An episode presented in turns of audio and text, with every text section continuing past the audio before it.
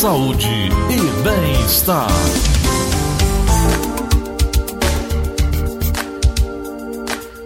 É, muita gente se emociona. E como as emoções negativas afetam a saúde do coração? É uma pergunta que todo mundo fica se fazendo. Que risco de ataque cardíaco e que isso pode ser agravado, aumentando inclusive as possibilidades aí até de vir a óbito. Doutora Thaís Moreno tem discutido também esse assunto, tem trazido esse assunto aí à tona, que é chamada Síndrome do Coração Partido, doutora quando o estresse também pode ser prejudicial à saúde do coração, as emoções podem até experimentar um aumento de pressão arterial e frequência cardíaca acima da média. Doutora Thais, essa síndrome é, no meu entender, nova, mas não é tão nova assim do seu consultório de pessoas com esse problema, né, doutora? Bom dia. Bom dia, Gleudson. Bom dia aí todos os ouvintes da, da Verdinha.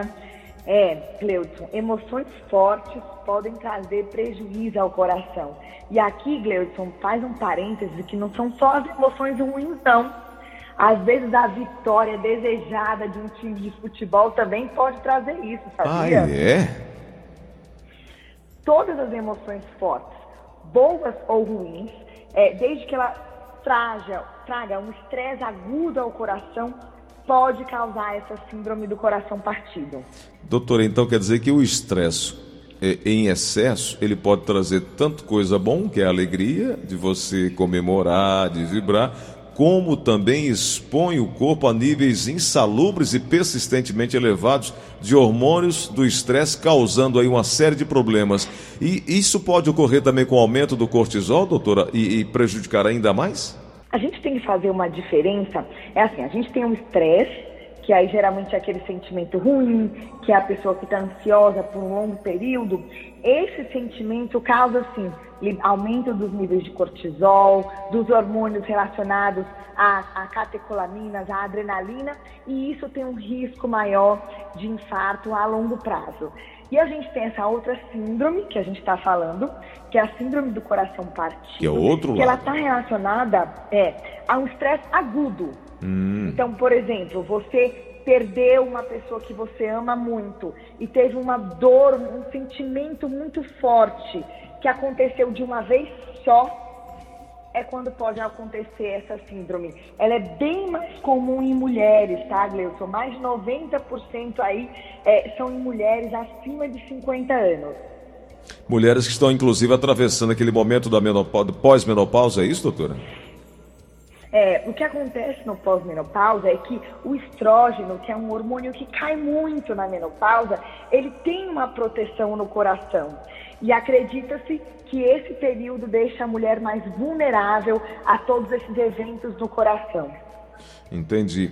Doutor, então, uma notícia ruim, como por exemplo a perda de um doente querido, a perda de um emprego, pode causar essa síndrome, como também aquele concurso que você estudou tanto, chegou à sua nomeação e você ter uma alegria tamanha que acabar também causando essa síndrome, que é a síndrome do coração partido. Então, pode ser os dois lados?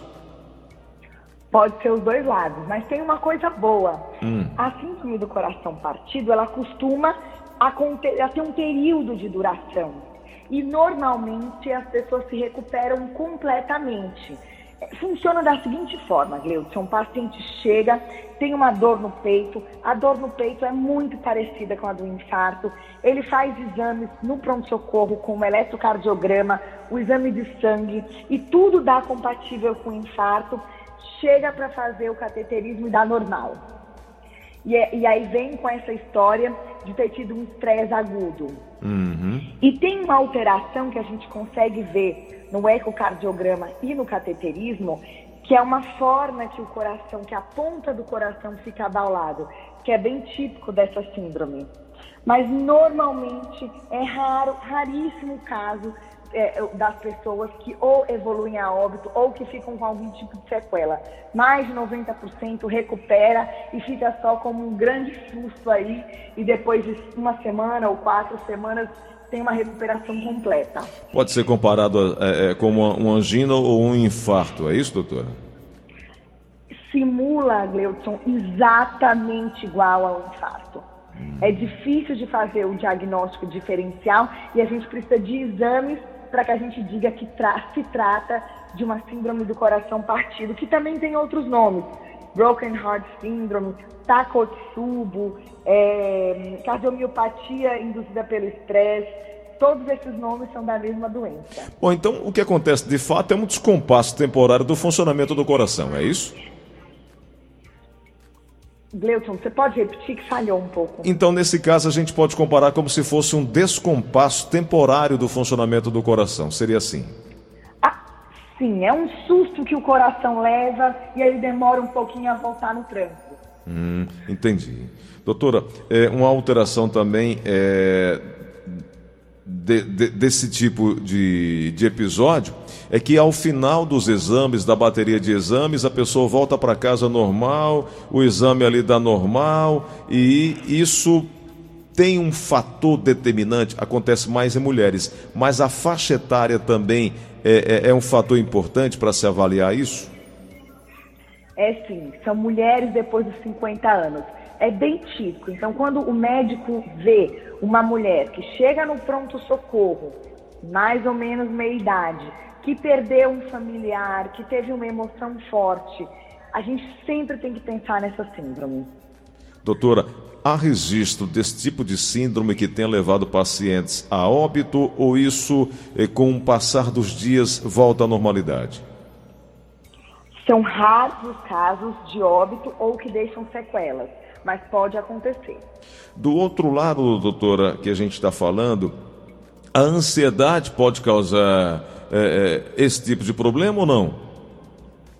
A ansiedade não. A ansiedade, ela é ruim para o coração, porque quando você tem uma ansiedade crônica durante muito tempo, você tem aqueles hormônios de estresse, aí como você bem falou, o cortisol, que eles causam um aumento da frequência, um aumento da pressão e podem a longo prazo aumentar o risco de angina e infarto.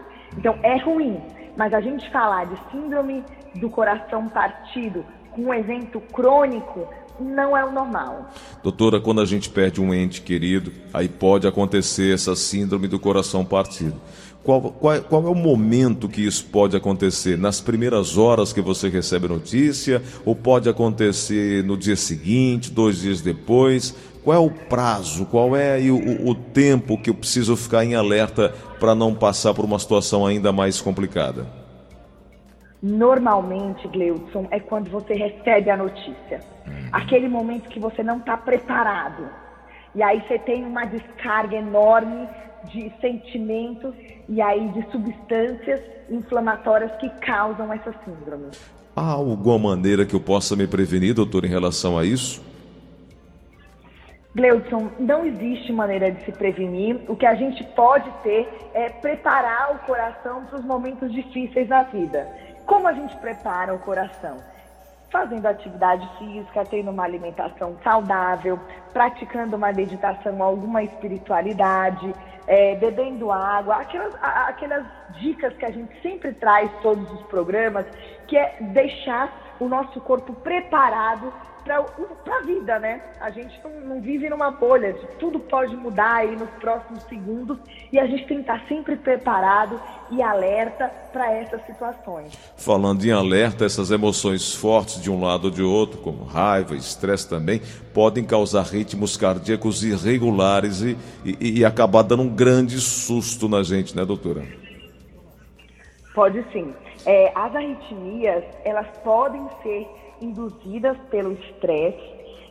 E aí vai o que a gente traz nos programas da importância da gente fazer uma atividade física. Então, a gente trouxe um post essa semana no Instagram que suando a camisa a gente combate o estresse as práticas de meditação que eu sempre gosto de trazer aqui para os ouvintes da Verdinha, a espiritualidade, que é muito importante, né, Gleudson? Você tem isso muito forte e é muito importante para prevenir isso.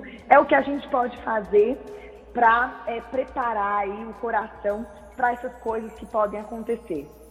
Aí, então, a doutora Thaís Moreno falou no Instagram, o Instagram tem sempre posts interessantes, você vai olhar, DRA de doutora, Thaís com TH, doutora Thaís Moreno, acompanha lá, tem todos os contatos e busca sempre estar atualizado com a saúde do coração. Doutora Thaís, muito obrigado, viu? Um bom dia, boa semana. Bom dia, Gleudson. Boa semana.